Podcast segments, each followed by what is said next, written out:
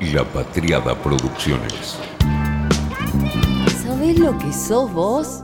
Una anaconda con memoria sos.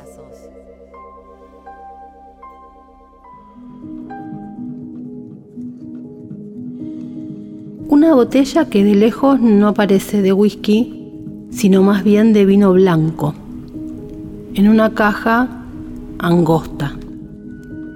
Tonos ocres, amarillos, ámbar y marrones son el marco del dibujo de esa caja. Un hombre, un sendero y un animal al lado del hombre. El diablo de Tasmania. Dice la caja, From the Island, State of Tasmania, Product of Australia. Inspirados por la historia del explorador y cartógrafo Henry Hellier, un grupo de granjeros fundó una destilería en el noroeste de Tasmania. 18 años después, Hellier's Road es el whisky australiano más vendido del mundo. Es producido de manera artesanal y se exporta a más de 20 países. Actualmente está la expresión, la primera de su gama, el Hellier's Road Original Roaring 40, que es la nueva versión de una anterior y es un homenaje, el Roaring 40, al viento de Tasmania que a menudo sopla a 40 kilómetros por hora.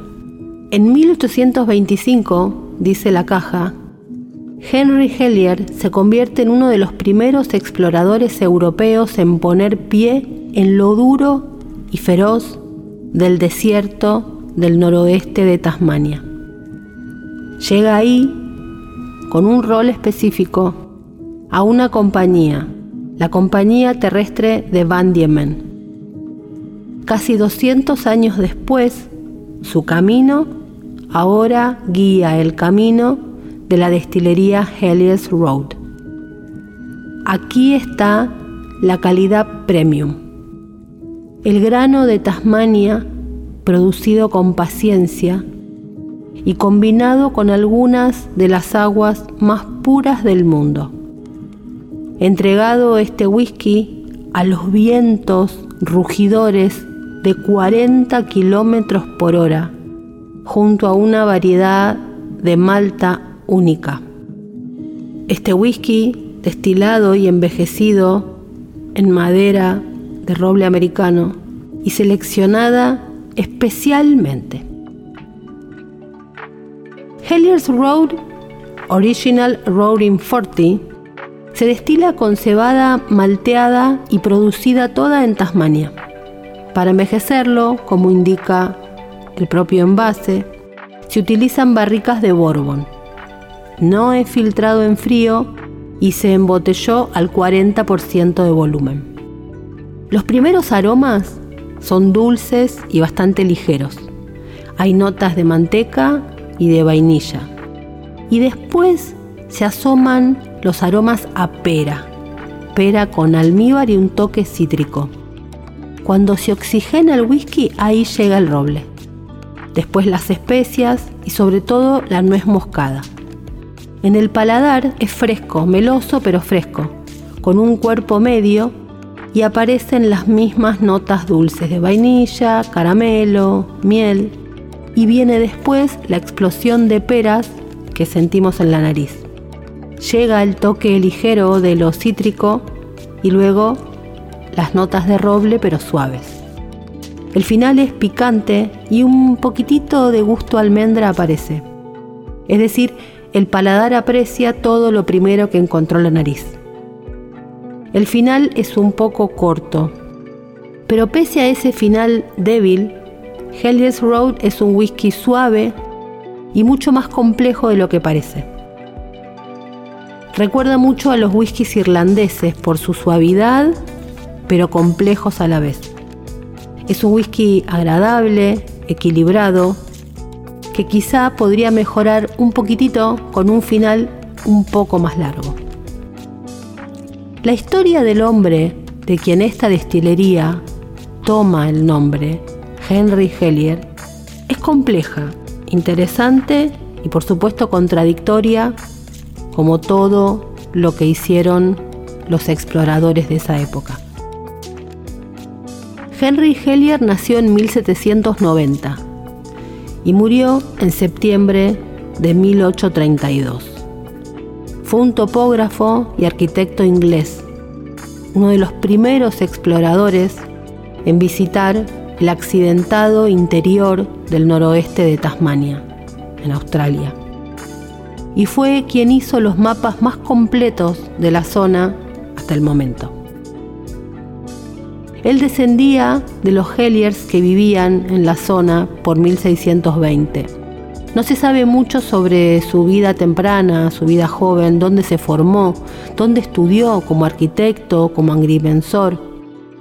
Pero parece que mm, la familia podía permitirse el lujo de educar bien a sus hijos. Su hermano mayor, William Barlow Hellier, de hecho estudió abogacía en Londres y fue secretario de la institución real en 1841. Hay una copia de una carta escrita por Henry en 1830 a la esposa de William Barlow Hellier, Mary Bullimany, que fue depositada por un descendiente canadiense de William en la Biblioteca Regional Hellier en Burnie, Tasmania. El propio Henry no tuvo descendientes directos. Cuando se formó, en 1825 aproximadamente, la Compañía de Tierras de Van Diemen, que fue una de las primeras compañías en llegar a la zona, firmó, lo contrató como topógrafo y más tarde llegó a topógrafo jefe y a arquitecto jefe de la compañía. A partir de ahí los logros en Tasmania están muy bien documentados y de hecho el Tribunal de Directores de Londres lo señaló por escrito con loas. Escribieron en marzo del 1832.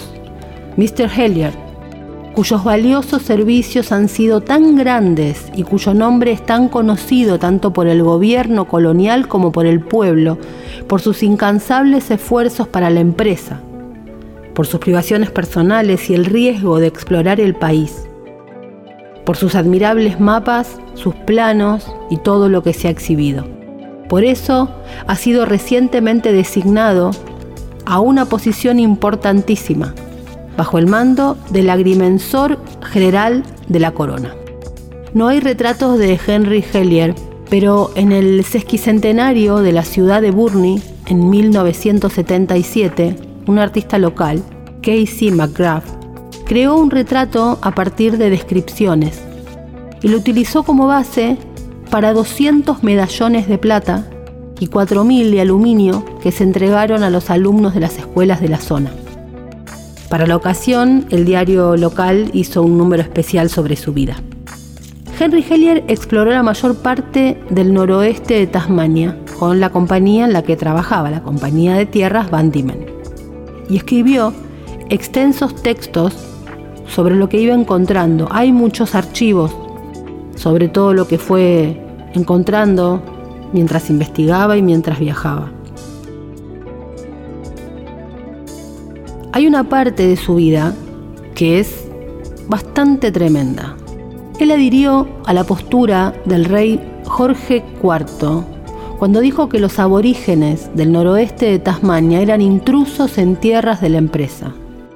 En agosto de 1830, mientras construía un puente peatonal sobre el río Wey, su campamento Weybridge fue visitado en una misión amistosa y querían investigar las denuncias de homicidios, incluida la masacre de Cape Grim por parte de los empleados de la empresa, quienes sacaron a los aborígenes de su tierra y los reubicaron en una isla en alta mar.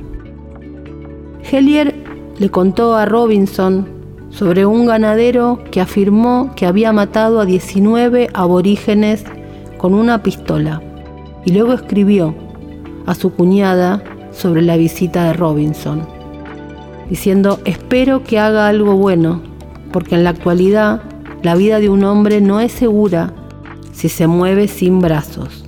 Hasta ahora he tenido la suerte de escapar.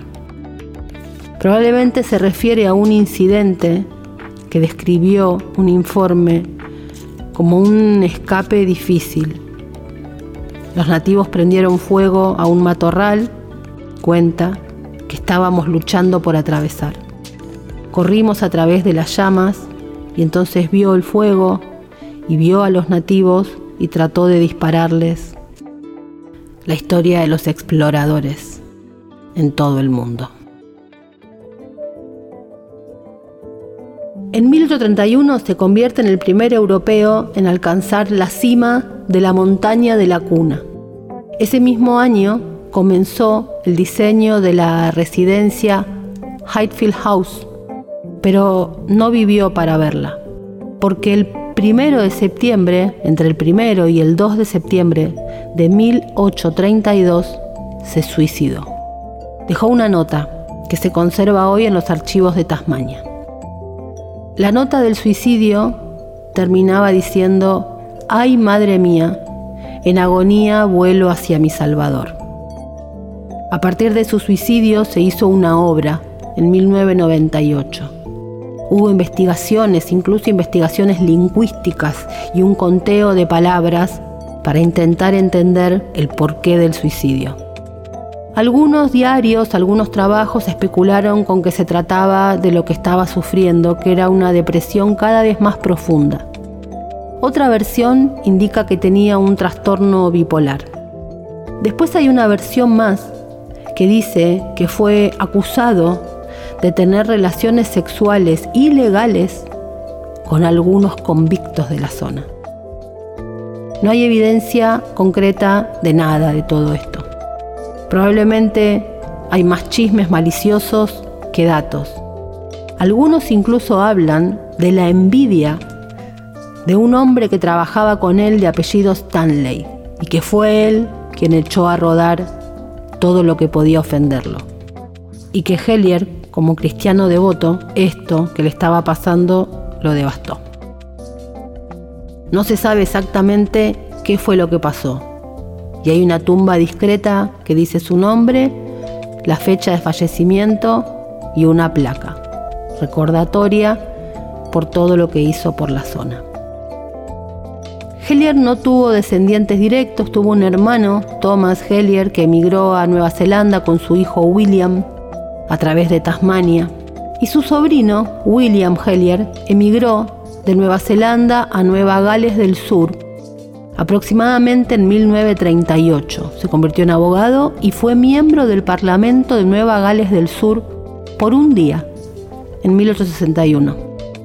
Hay muchos Helliers australianos que descienden de Williams, cuyo hijo Thomas Henry Hellier sí fue miembro del Parlamento de Nueva Gales del Sur por un año, de 1883 a 1884. Hellier's Road, la destilería, toma su nombre del espíritu en su ubicación y en su origen. De hecho, Heliers estuvo físicamente justo donde hoy se encuentra la destilería. Por eso el dibujo de la caja del whisky, una carretera inspeccionada en 1820 por uno de los primeros europeos en explorar y cartografiar audazmente el accidentado y remoto noroeste de Tasmania. El video con el que la destilería se presenta es un hombre atravesando los más diversos paisajes, playa, mar, cascada, agua dulce, pantano, desierto, bosque, selva. La destilería fue fundada en 1997 por un grupo de familias lecheras bajo la creencia de que ese remoto lugar era el entorno perfecto para crear un whisky hoy galardonado a nivel mundial. Al igual que Henry, dice la destilería, tenemos un espíritu inquieto, una búsqueda intrépida, resiliencia y un impulso ardiente por descubrir. Un impulso incesante para tomar el camino menos transitado. Hellier's Road es una historia única, sobre el coraje de viajar a lo desconocido. To the unknown, dice el video de presentación. Hellier's Road produce whiskies de single malt, distinguidos. Ellos dicen que son el hogar del que posiblemente sea el alambique de whisky más singular del mundo, conocido como el alambique secreto. Somos reconocidos por tener un estilo increíblemente único y distintivo, poco común en la época actual. Piensen en Arbeck o en Glenmorangie, dicen ellos. Elaboramos nuestro propio mosto para hacer puré, destilamos nuestro propio licor y embotellamos nuestro propio whisky, una de las pocas destilerías artesanales en Australia en hacer eso. A menudo producimos whisky de single malt de triple destilación, algo poco común para una destilería del hemisferio sur. Hellier's envejece su whisky durante un promedio de 10 años, pero a veces tienen algunas versiones que son envejecidas alrededor de 7 años. Hellers produce whiskies de doble y de triple destilación, y ellos creen que la decisión de hacer una u otra cosa debe basarse en la profundidad y el sabor de cada destilación en un momento determinado según lo vaya decidiendo el equipo de destiladores. No quieren tener una regla rígida respecto de esto. No agregan colorantes, no agregan saborizantes, producen entonces single malt y dice que tienen un programa de selección de barricas de roble que incluye roble americano, ex bourbon, barricas de porto, premium, tradicionales, barricas de jerez, premium seleccionadas, Pedro Ximénez y oloroso, tan luego. Y además una variedad de barricas de vino, Pinot Noir y Chardonnay. La destilería tiene un centro de visitantes, un restaurante y por supuesto la posibilidad de cata en cada uno de los lugares. Todo esto en las afueras de Burnie, en el hermoso noroeste de Tasmania. Con vistas al hermoso valle de Emu, nuestro viaje, dicen, y nuestra historia, ha crecido enormemente sin dejar de ser fieles a nuestro sentido del lugar y a lo artesanal. A lo largo de años, muchos mitos han dado forma al folclore que rodea el Secret Steel de Tasmania y la destilería. Oculto a las miradas indiscretas, alimenta el fuego de las numerosas anécdotas que quedan al descubierto para los afortunados visitantes que se embarcan en unirse a nuestros infames recorridos en la destilería Whiskey Walk. Con una gran cantidad de narraciones y revelaciones secretas, Hellier's Road se erige como una de las destilerías más singulares del mundo. Fue una realización de La Patriada Producciones.